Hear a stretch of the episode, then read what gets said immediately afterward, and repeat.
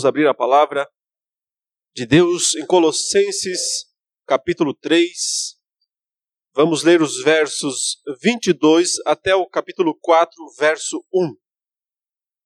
Colossenses, capítulo 3, a partir do verso 22, iremos até o capítulo 4, verso 1. Diz assim a palavra de Deus: Servos, obedeçam em tudo a seus senhores aqui na terra não servindo apenas quando estão sendo vigiados, visando somente agradar pessoas, mas com sinceridade de coração, temendo o Senhor. Tudo o que fizerem, façam de todo o coração, como para o Senhor e não para as pessoas, sabendo que receberão do Senhor a recompensa da herança. É a Cristo, o Senhor, que vocês estão servindo. E quem fizer injustiça receberá em troca a injustiça feita. E nisto ninguém será tratado com parcialidade.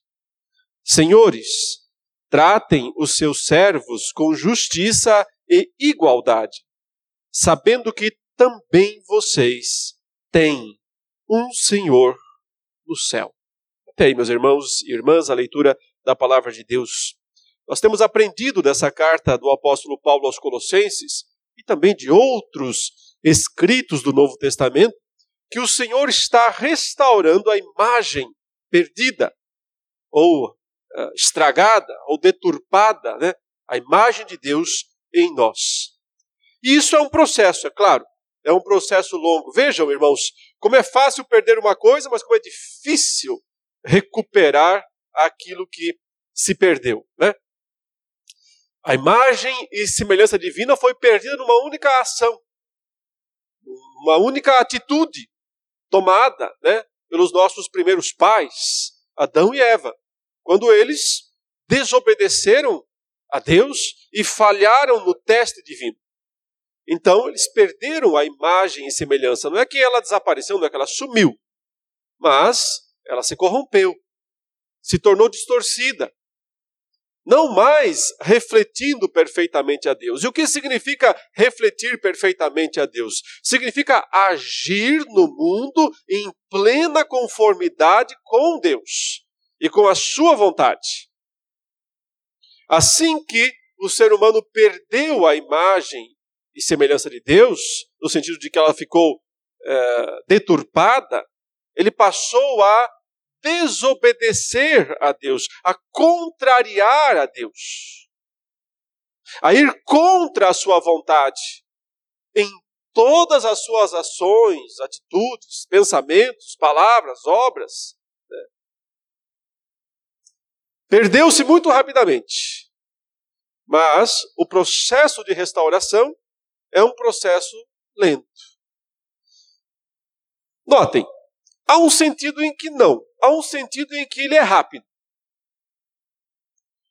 Porque quando nós cremos no Senhor Jesus, a Bíblia diz que nós somos, nesse exato momento, justificados pela fé. Né? Deus nos é, é, reconhece como justos diante do seu tribunal celeste. Eu falei um pouco sobre isso já na abertura desse culto. Né? Nós somos todos pecadores. Não há nenhum justo.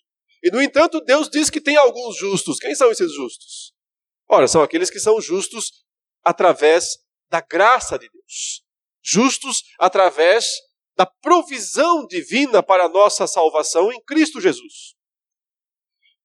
Porque ele morreu em nosso lugar, foi o nosso substituto lá na cruz do Calvário ao receber sobre si a ira de Deus, a justiça de Deus. Então, uma vez que Cristo pagou nossa dívida, pagou nossa conta, nós estamos absolvidos diante de Deus. Esse é o sentido em que, perante o Senhor, a nossa imagem já foi totalmente refeita, restaurada, porque Ele nos vê em Cristo. E Cristo é a imagem perfeita de Deus. O, o autor aos Hebreus fala que ele é a exata expressão do seu ser. Jesus encarnado, aquele que nasceu em Belém, aquele homem que viveu aqui neste mundo em perfeita santidade, é, ele é a imagem exata, restaurada, plena, perfeita de Deus. E já que ele é o nosso representante lá no céu, está lá à direita de Deus, continuamente sustentando a nossa salvação perante o Senhor, perante o Pai, perante o juiz. Então, num certo sentido, sim, a restauração da nossa imagem foi instantânea. Lá no céu, em Cristo, perante o Senhor.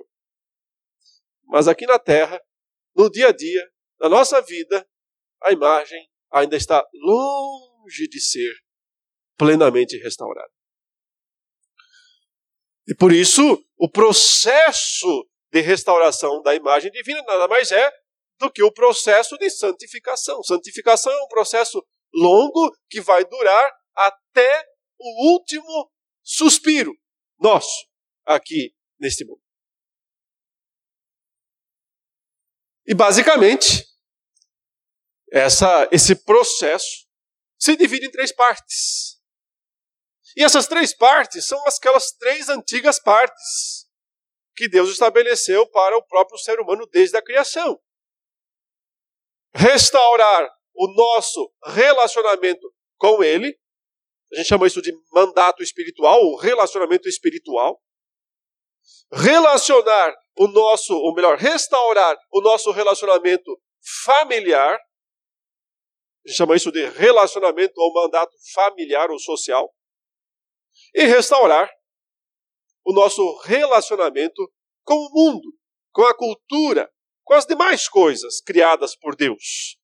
Que não foram simplesmente de uma hora para outra colocadas para fora como se não pertencessem ou não interessassem a Deus. Deus continua interessado no mundo que ele criou. Porque um dia também esse mundo criado será restaurado plenamente. E então, sim, nós experimentaremos, lá nesse futuro bendito, o pleno domínio sobre as obras do Senhor. Lá em Gênesis, nós já lemos outras vezes, Deus disse: Eu quero que vocês dominem sobre todas as coisas. Eu quero que vocês tomem conta desta terra. Mas queria ler também com os irmãos agora o que diz o Salmo 8 nesse sentido. E como o Senhor mostra o ideal dele para as nossas vidas desde o começo, é, como sendo realmente de estarmos numa atitude de governo das coisas criadas através de Cristo Jesus. O salmo fala assim: Ó oh Senhor, Senhor nosso, como é magnífico o teu nome em toda a terra. Veja, ele está dizendo: o nome do Senhor é magnífico na terra, em toda a terra. Pois puseste nos céus a tua majestade, da boca de pequeninos e crianças de peito suscitaste força por causa dos teus adversários, para fazer emudecer o inimigo e o vingador. Fala aqui sobre o louvor verdadeiro ao Senhor. Quando contemplo os teus céus, obra dos teus dedos, e a lua e as estrelas que estabeleceste, que é o homem para que dele te lembres? Ou seja, diante da grandeza dos céus, da criação, do mundo que existe, nós somos muito pequenos, muito insignificantes. Daí a pergunta: que é o homem? Que Deus vá se lembrar, porque Deus se lembraria de criaturas tão insignificantes? Que é o homem para que dele te lembres, e o filho do homem para que o visites. Mas aí vem o outro lado, a grandeza, a dignidade do ser humano, porque foi criado à imagem e semelhança de Deus. Fizeste-o, diz o verso 5, no entanto, por um pouco menor do que Deus, e de glória e de honra o coroaste. Deste-lhe domínio sobre as obras da tua mão, e sob seus pés tudo lhe puseste. Ovelhas e bois, todos, e também os animais do campo, as aves do céu, os peixes do mar e tudo o que percorre as veredas dos mares. Ó Senhor, Senhor nosso, como é magnífico o teu nome em toda a terra. Ou seja, Deus mostra também a grandeza dele na criação e pelo fato de ter criado o ser humano e o colocado numa posição específica de administrador de todas as coisas, de todas as demais criaturas deste mundo. Então, queridos, nós percebemos a partir dos estudos da palavra de Deus que o Senhor está interessado em restaurar a nossa imagem e semelhança dele em todos em todas as esferas. Nós já vimos aqui, primeiramente, o apóstolo falando que o nosso relacionamento com Deus, aquilo que a gente chama de devoção, piedade, né, é restaurado. E isso se dá através da restauração da nossa santidade pessoal, se dá através da restauração do culto ao Senhor e através da comunhão com os demais crentes. Esse é o aspecto espiritual da restauração da imagem e semelhança de Deus. Em segundo lugar, nós vemos a restauração da imagem e semelhança acontecendo na família, quando ele, ele restabelece os devidos papéis de marido e esposa, quando ele restabelece a ordem, o tratamento, os papéis apropriados entre pais e filhos. E finalmente, chegamos aqui nesta passagem de Colossenses, em que ele fala sobre as relações, né, os papéis de trabalhadores e de patrões, usando aqui o sistema da época, entre os quais, eh, eh, no meio desse sistema, havia servidão. Eu já falei sobre isso na mensagem anterior, portanto não vou entrar em detalhes sobre isso. Se alguém tiver dúvidas, veja a mensagem anterior, onde eu trato sobre que tipo de escravidão, que tipo de servidão havia naqueles dias, o qual, né, a qual era diferente da que nós conhecemos em nosso país muito recentemente e que foi tão terrível, evidentemente, né, para todos, inclusive para o país. Mas especificamente aqui o apóstolo Paulo quer restaurar, quer que os crentes entendam que nas relações de trabalho eles também precisam glorificar a Deus. Eu não sei se vocês sabem, mas a, a fé reformada, a teologia reformada, que às vezes é chamada também de teologia calvinista, né, ela é muito mais conhecida uh, no mundo por causa daquilo que se chama a ética calvinista do trabalho, do que por qualquer outra coisa. Nas, nos ambientes acadêmicos, nos estudos sociológicos, esse é um dos pontos frequentemente estudados. A ética calvinista do trabalho. Mas o que é isso? O que quer dizer? Nem sempre os calvinistas, os reformados, aqueles que fazem parte da igreja reformada, entendem esse aspecto.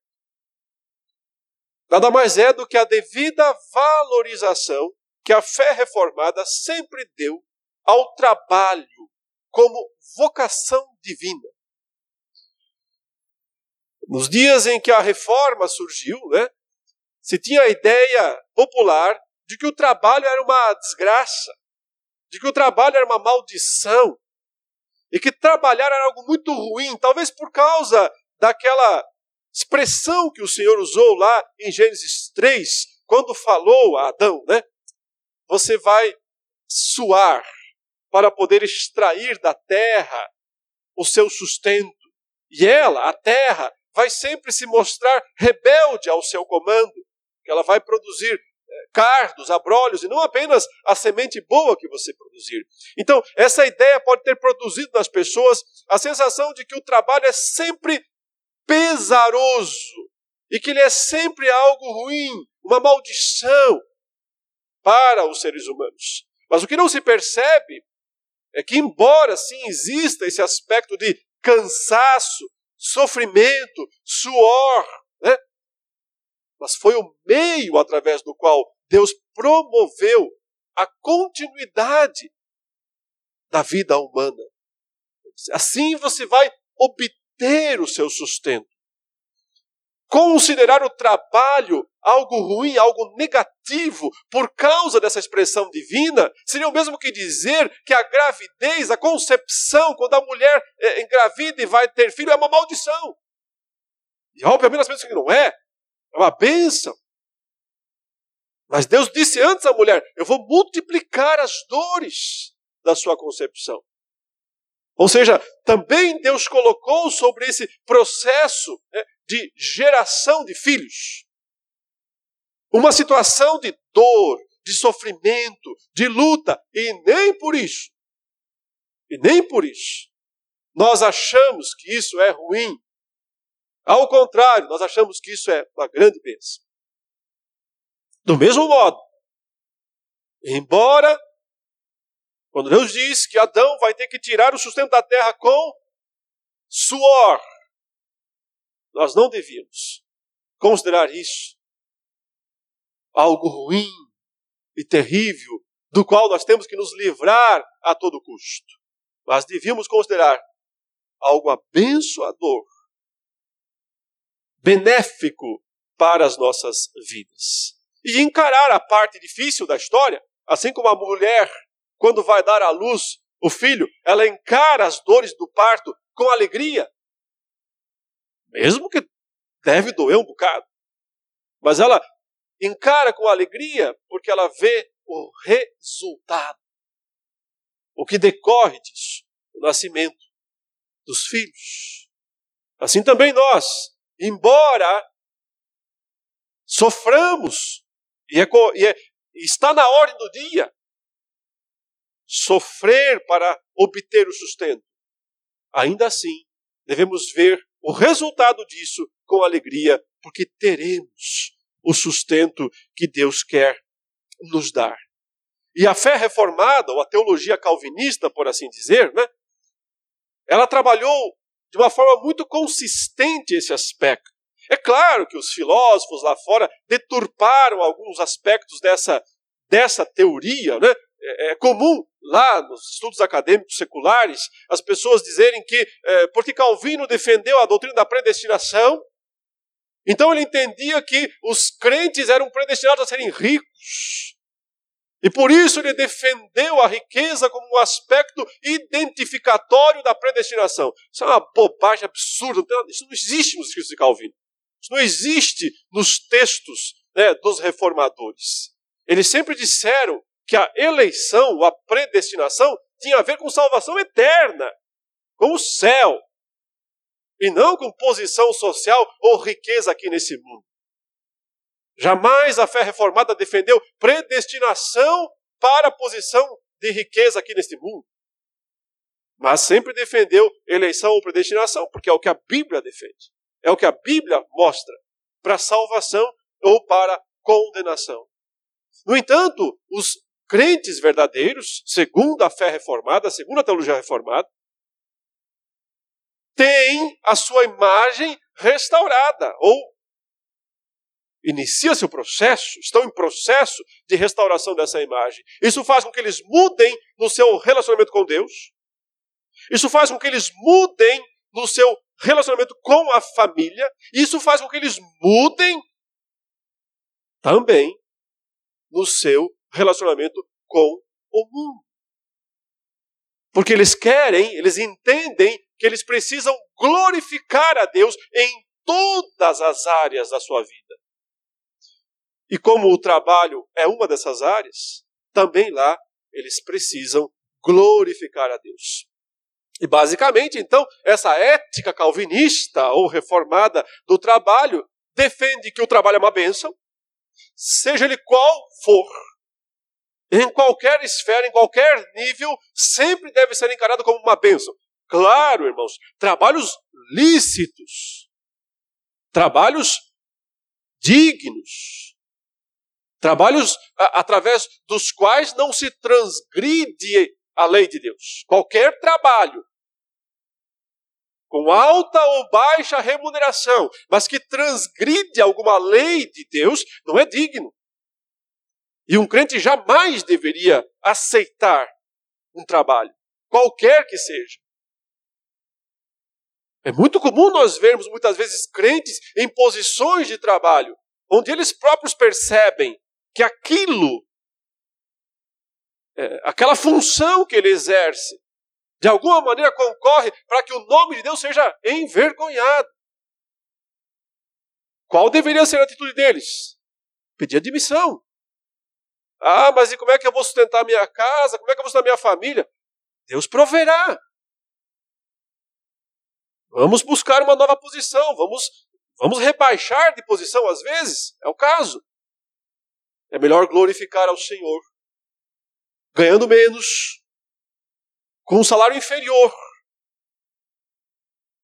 do que com um bom salário, ofendê-lo, roubá-lo, ou de alguma maneira envergonhar o nome do Senhor. Mas tendo um trabalho digno, seja ele qual for,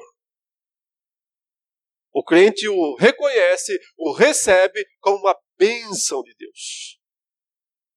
Ainda que seja um trabalho muito uh, humilde, né? rebaixado da perspectiva humana. Qual trabalho mais rebaixado do que esse daqui que o apóstolo Paulo está destacando? Servos. Obedeçam em tudo seus senhores aqui na terra. Ele está falando de escravos.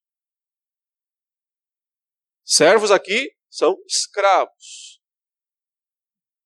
Não tinha INSS, não tinha aposentadoria, não tinha plano de saúde, não tinha muitas vezes sequer salário. Em alguns casos, até os servos escravos naqueles dias recebiam algum valor, alguma, alguma remuneração, mas muitos deles só recebiam a ração diária, a comida diária. E se você quer saber qual é a comida diária de um servo, de um escravo, é aquela que é mencionada lá em Apocalipse, quando fala uma medida de trigo, ou três de cevada. Esse era o limite que um senhor tinha uh, de obrigação, era o mínimo, né? Que um senhor tinha de obrigação legal perante a justiça romana para sustentar os seus uh, servos. Claro que não, nem todos davam só isso. Sempre existiram bons senhores, mas também sempre existiram maus senhores. E os servos são chamados a encarar a sua função como uma oportunidade de glorificar a Deus através daquela função. Então, pegando esse exemplo da função mais baixa possível que nós temos aqui no texto, e onde mesmo assim o apóstolo diz que eles têm que glorificar a Deus através daquela função, deduz-se, obviamente, logicamente, que em qualquer outra função, como as que nós temos, que são muito melhores, nós também devemos fazer de tudo para glorificar a Deus, através do nosso trabalho. Porque isso é parte da nossa vida espiritual. Uma coisa que os crentes confundem muitas vezes né, é a relação justamente entre o que eles são dentro da igreja e aquilo que eles são fora da igreja. Então, dentro da igreja, eles se vestem com determinadas roupas e com determinadas posturas e com determinadas atitudes. Mas lá fora, eles são totalmente diferentes e vivem uma vida totalmente distinta. Eles são meio que bipolar nesse sentido, né? meio que esquizofrênicos, porque vivem um tipo de vida dentro da igreja e outro tipo de vida lá fora, no mundo, na sociedade. O Senhor quer que nós sejamos os mesmos, as mesmas pessoas, em todos os lugares. É claro que nós teremos que agir, ter reações apropriadas para cada momento. Não se espera que você se levante no meio do seu trabalho e faça um culto ali. Não se espera isso a menos que haja um momento específico, uma oportunidade, né, isso possa ser feito. Mas, em geral, se você fizer isso lá e gastar uma hora do seu trabalho para fazer oração no seu trabalho, você não está glorificando a Deus. Você pode até pensar assim: vou ficar uma hora aqui orando durante as minhas oito horas de trabalho. Porque assim eu vou estar glorificando a Deus. Você não está glorificando a Deus. Você está lesando o seu patrão. Com essa uma hora que é para você produzir, para você trabalhar. Local de passar uma hora orando é depois do trabalho. Ou é aqui, no culto. Ou em outros momentos apropriados. Nós temos que saber como agir em cada lugar, em cada circunstância, para poder glorificar a Deus. Da mesma maneira, se um pai de família, alguém lá da casa, diz: Ah, eu vou passar o dia inteiro aqui orando e não vou resolver nenhum dos problemas da casa, nenhum dos problemas da família, porque eu estou orando. Eu lembro uma vez uma, do menininho que falou que quando o pai dele estava orando, ele não podia interromper, porque o pai dele virava bicho. Virava bicho se interrompia. Aí a pergunta é: adianta orar então? Adianta ficar orando? Se assim que para de orar a pessoa mostra uma face extremamente diferente do que se espera de alguém que estava orando. Só para dar um exemplo de como às vezes nós somos né, inconsistentes e como nós somos contraditórios no nosso modo é, de agir. Por quê? Porque nós separamos as esferas da nossa existência. E pensamos que elas não têm relação entre si. Ainda que em alguns aspectos elas sejam mesmo separadas, acabei de dizer, você não vai passar uma hora orando no seu trabalho. Em alguns aspectos elas sejam mesmo separadas, mas elas têm plena e total relação entre si mesmas. Porque no culto na igreja, nas relações familiares, no trabalho lá fora no mundo, o Senhor é o mesmo. E nós precisamos tentar glorificá-lo em todas essas áreas, em todas essas esferas. Como eu disse, irmãos, essa é a, é, essa chamada ética reformada ou calvinista do trabalho, é talvez o aspecto da teologia reformada mais conhecido lá fora, no mundo secular. Mas eles têm muitas distorções sobre isso. E uma delas é essa confusão entre predestinação e riqueza pessoal. Atribui-se também, em alguns casos, né, a própria prosperidade de algumas nações à ética calvinista que deu origem a essas nações, especialmente as nações do norte da Europa e Estados Unidos. E certamente alguma relação existe em relação a isso, porque uma vez que um povo, uma vez que as pessoas entendem que o trabalho é digno, que o trabalho é uma bênção, então elas vão trabalhar muito, vão trabalhar pouco. Então elas não vão sempre tentar diminuir a carga de trabalho, menos trabalho. Elas entendem que é bom trabalhar, é importante trabalhar e vão trabalhar muito. Consequentemente, uma vez que elas são crentes também, elas não vão esbanjar esse dinheiro recebido. Elas não vão gastar o dinheiro no botequim, fumando cigarro, consumindo porcarias. E quando você não gasta o dinheiro com coisas supérfluas, sobra. Um pouco sempre sobra. Há situações em que não. O salário mal dá para cumprir o básico. Mas, em geral, é possível ter poupança, economia. Esse é um dos princípios da ética reformada calvinista. Bastante trabalho e muita economia. Daí o porquê o calvinista, o reformado, ele nunca será um consumista. Uma pessoa consumista não pode se dizer calvinista, não se pode dizer reformada. Se tudo que ela vê ela quer comprar, se ela vai para o, o, o, shopping center e enlouquece né, pelas coisas que estão lá diante dela, não entendeu o que é a fé reformada, calvinista. Porque um dos aspectos também é a chamada frugalidade, não é vulgaridade, é frugalidade. Essa palavra significa que nós nos contentamos com as coisas simples que no geral nós não precisamos de muita coisa para termos a nossa vida aqui. Não quer dizer, irmãos, que não se pode eventualmente exagerar um pouquinho em algum momento. Ir para um restaurante um pouco mais caro em algum momento. Comprar uma roupa um pouco mais cara em algum momento. Apenas se quer dizer com isso que nós não somos dominados por essa busca. Nós não vivemos com esta motivação de conseguir e comprar uma coisa melhor.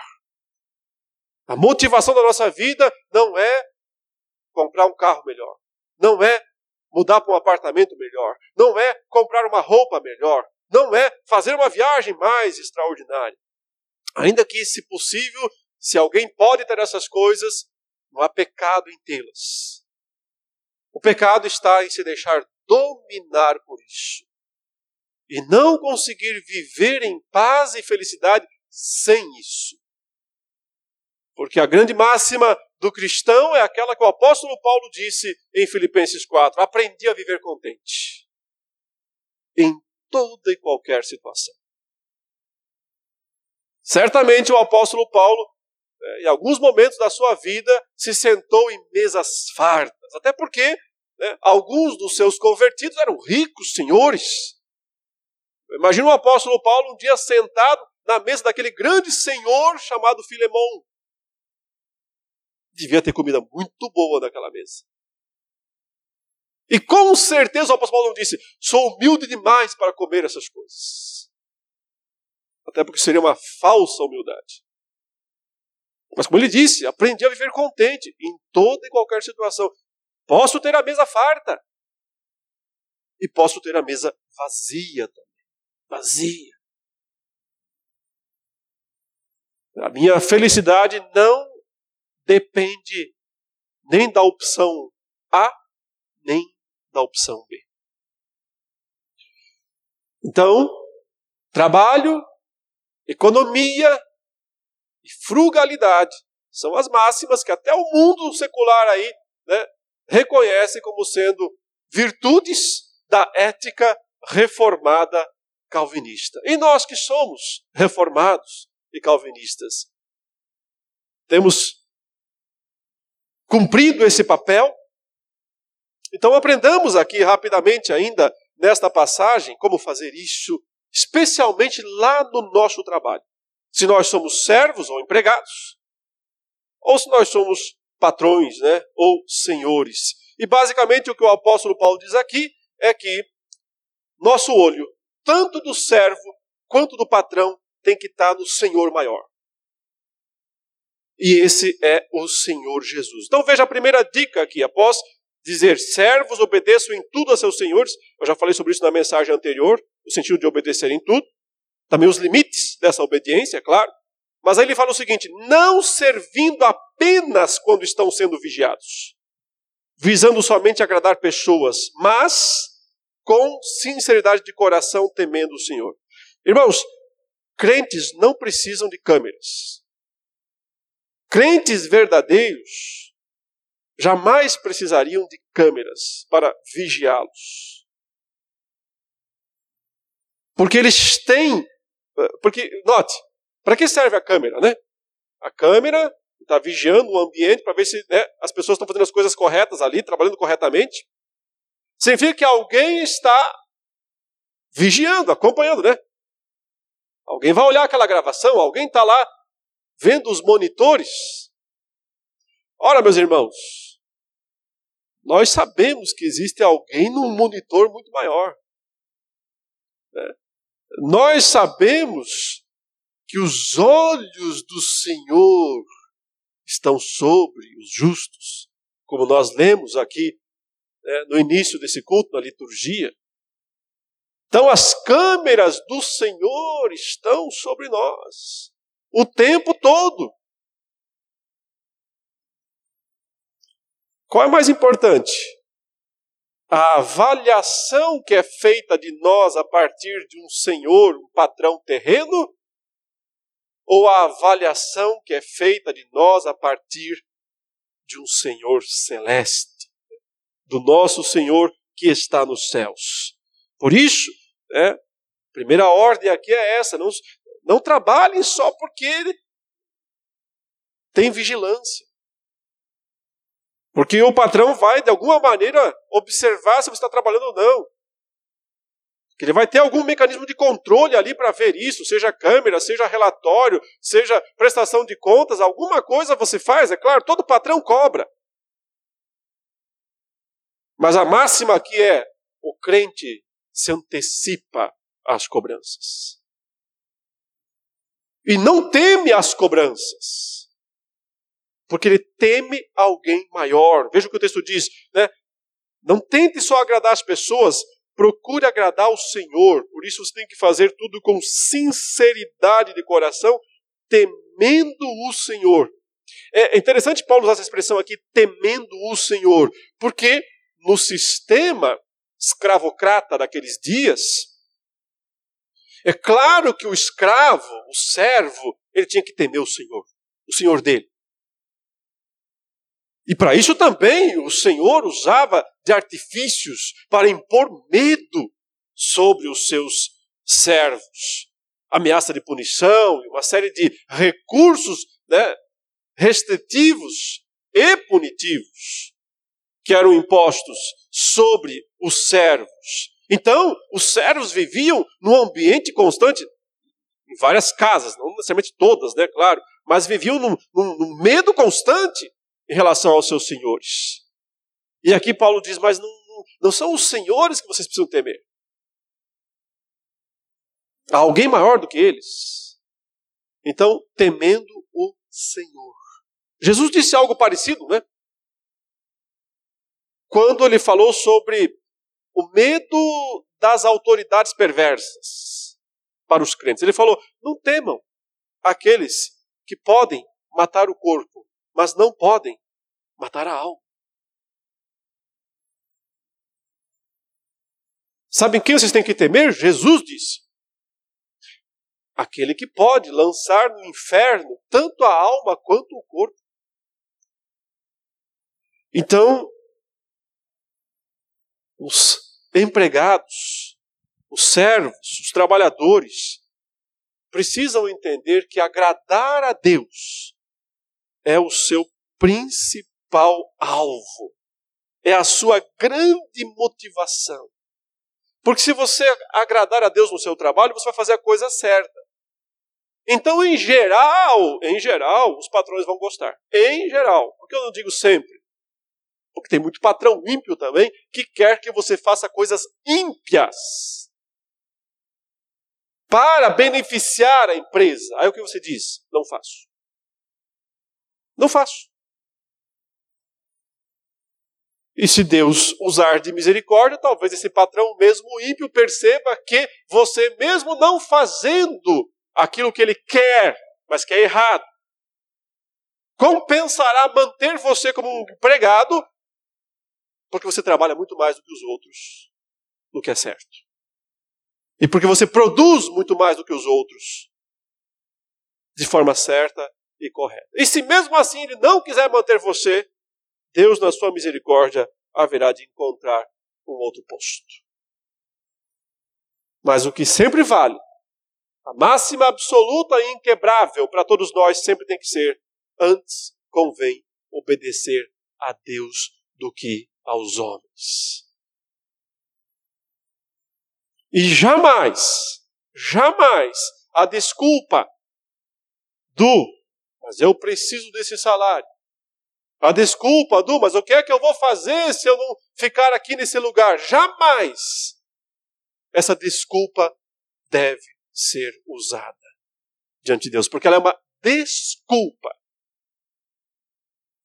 que o Senhor não aceita. Antes obedecer a Deus do que aos homens.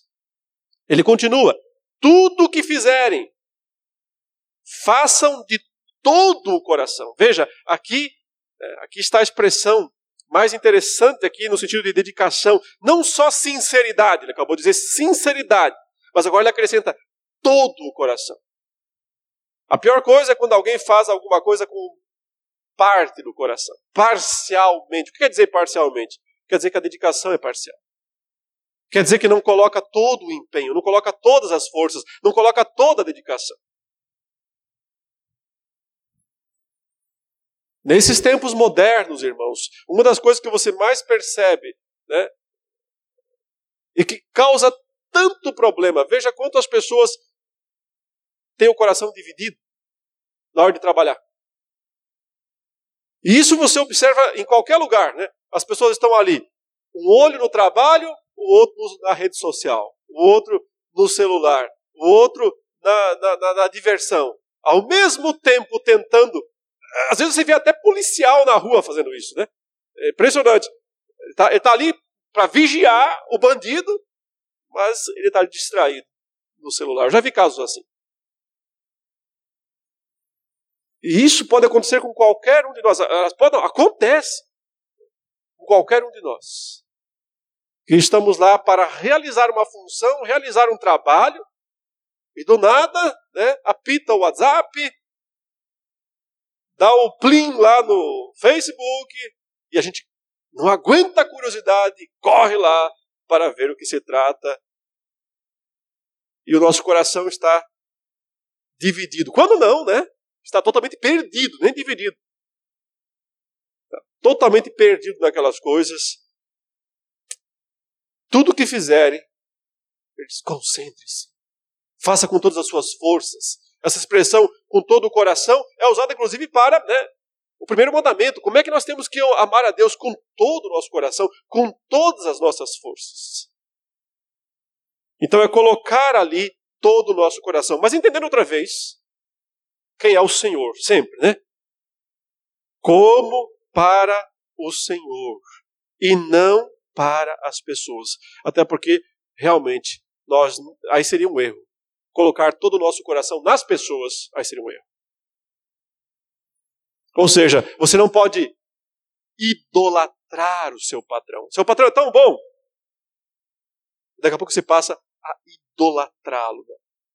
Aí você passou do limite. Aí você ultrapassou o que é certo, o que é permitido. Ele é só um homem. E, de repente, uma situação complicada manda você embora. E nem por isso você vai odiá-lo. Porque você sabe a quem você serve.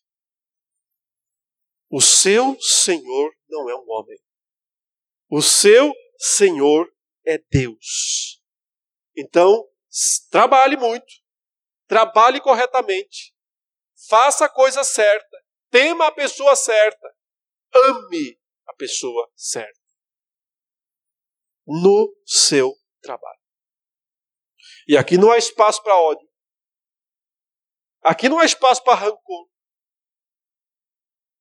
Aqui não há espaço para ira ou para vingança, para mesquinharia ou para coisa mais comum, né? É rodinha de empregado. Fazer o quê? Falar mal do patrão. Coisa mais comum. Rodinha de empregado, fala mal.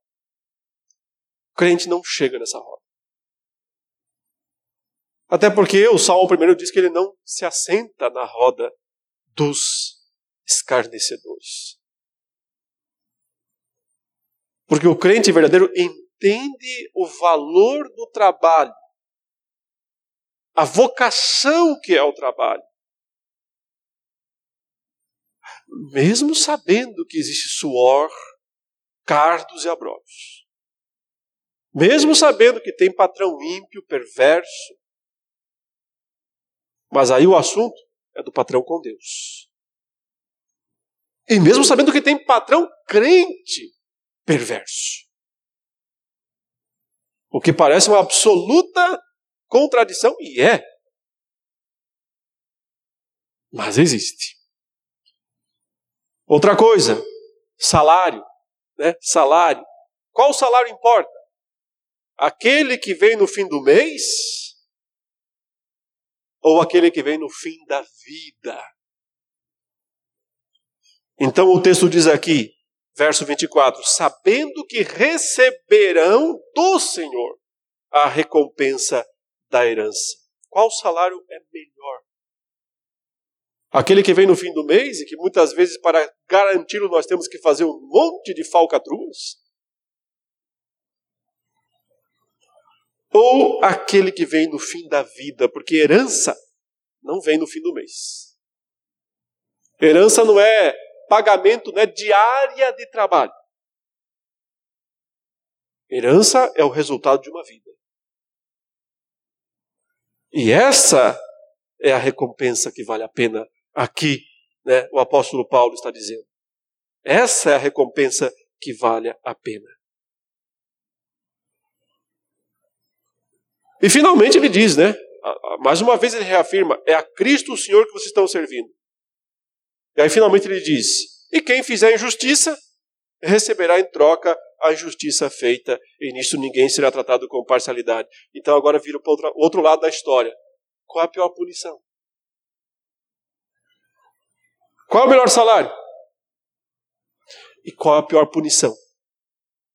A pior punição é ser mandado embora, ser demitido, perder o emprego? A pior punição é perder a herança. A pior punição é receber em troca a injustiça feita. Se nós fazemos coisas erradas no nosso trabalho, e coisas erradas podem ser coisas erradas para obedecer o patrão, ou podem ser coisas erradas para desobedecer o patrão. Para obedecer é quando ele nos manda fazer coisas erradas e nós não fazemos. Mas também injustiças aqui é quando nós lesamos o patrão. Quando ah, ah, lá nos Cavaleiros de Apocalipse se fala, né, aquela menção, um, um denário, né, custa cerca de uma medida de trigo ou três de cevada também por um denário, naquela passagem. A ideia é contente-se com o seu salário. E não danifiques o azeite e o vinho. Essa é expressão usada lá no texto. E essa expressão não danifiques é não seja injusto com. Então, muitas vezes, o servo, naqueles dias, ele pensava assim: não ganho nada, né? Eu só ganho essa comida horrível aí. E tenho que servi-lo, né? Então, se eu puder, eu vou prejudicar esse cara aqui. Eu vou prejudicar esse patrão aqui. E como é que ele fazia?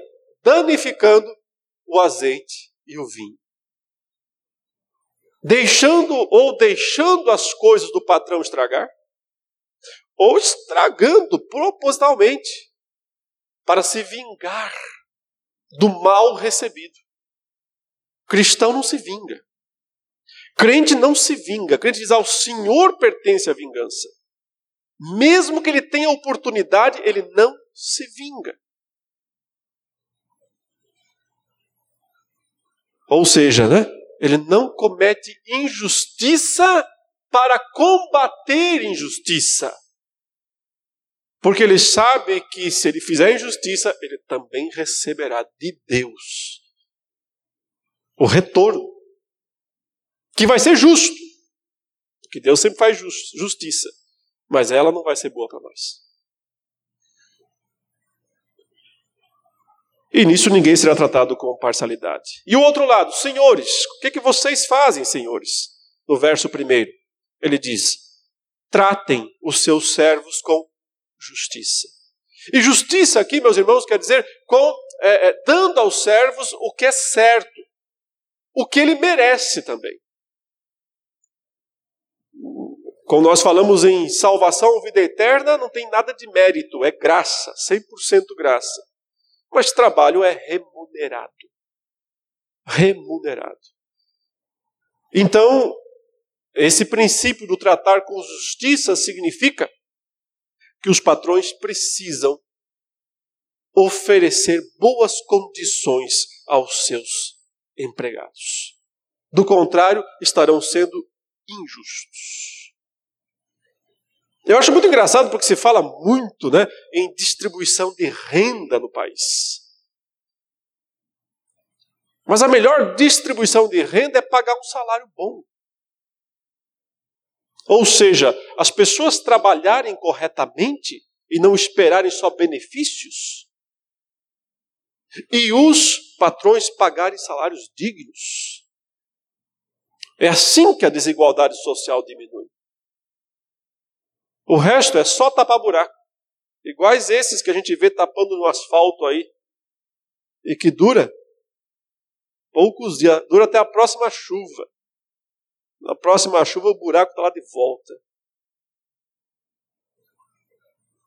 Se você é um patrão cristão, crente, quanto é que você paga de salário para os seus funcionários? É justo? É compatível com o que você ganha, com o que você tem? É justo? Ou obriga os seus funcionários a viverem vidas miseráveis?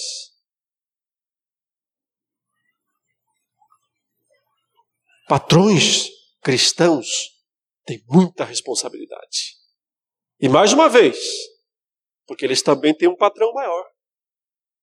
Porque eles também têm um Senhor maior. E esse Senhor é Deus, Cristo. Tratem seus servos com justiça, o apóstolo Paulo diz. Mas também ele diz com igualdade. E aqui igualdade tem a ver com sem favorecimento é, é, ilícito. Porque assim, todo mundo tem os seus favoritos, né? E muitas vezes numa, numa casa, numa empresa, os patrões têm os seus empregados favoritos.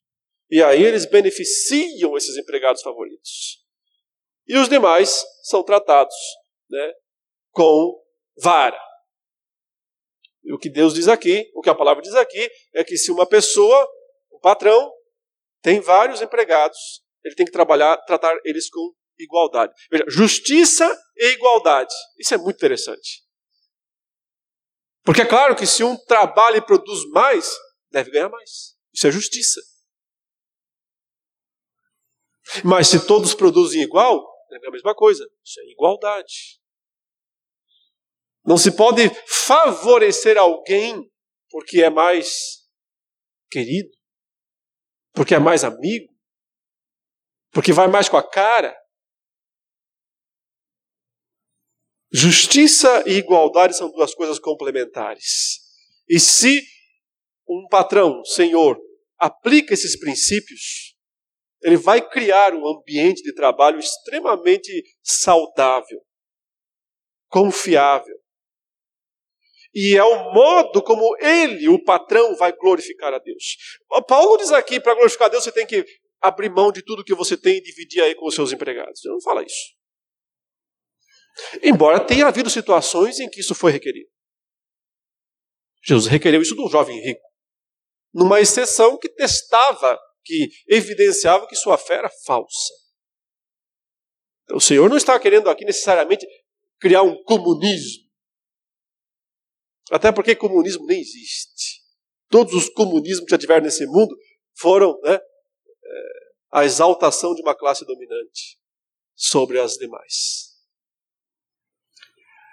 Mas o Senhor quer que patrões sejam justos com os seus trabalhadores e que os tratem com equidade, com igualdade, sabendo, diz aí, que também vocês têm um Senhor no céu, sabendo que também vocês têm um Senhor no céu. E alguns se perguntam por que é que Paulo falou menos dos senhores e mais dos servos. E uma das razões é muito simples: tinha bem poucos senhores naqueles dias na igreja. A grande maioria eram servos. Porque no começo a igreja vinha das classes mais baixas. E boa parte de todos que estavam ali eram mesmo trabalhadores. E o apóstolo Paulo deu mais atenção a eles por causa disso. O fato de Paulo, mas veja como o nosso raciocínio muitas vezes é enganoso. O fato de Paulo dar mais atenção aos servos e não aos senhores, não é porque ele está privilegiando os senhores, ele está privilegiando os servos nesse sentido. Porque está dando instruções para eles mais completas e que serão úteis para que eles glorifiquem a Deus através da sua vida. Mas todos têm que fazer isso. Servos e senhores são chamados para glorificar a Deus, sabendo que todos nós temos um Senhor lá no céu. Esse é um dos modos através dos quais né, o Senhor está restaurando a sua imagem em nós. Levemos a sério, portanto, a nossa vida lá fora Entendamos que lá fora, no trabalho, aqui não deu para tratar de outras áreas, mas também são importantes: o lazer, a cultura, a educação. Em todas essas áreas, nós somos chamados para sermos servos de Deus e para glorificarmos a Deus através de todas essas esferas. Irmãos, que o Senhor nos abençoe e nos dê sempre a sua graça. Vamos orar nesse momento. Santo Deus, amado Pai, te damos graças pela oportunidade de meditarmos nesses assuntos tão importantes para a nossa vida e que muitas vezes passam até despercebidos por nós. Mas que entendamos, ó Deus, de forma completa nesta manhã, o quanto a nossa vida de fato precisa ser completa para o Senhor. Em todas as áreas da nossa existência, nós possamos glorificar e exaltar o teu santo e bendito nome. Oramos em nome do Senhor Jesus. Amém.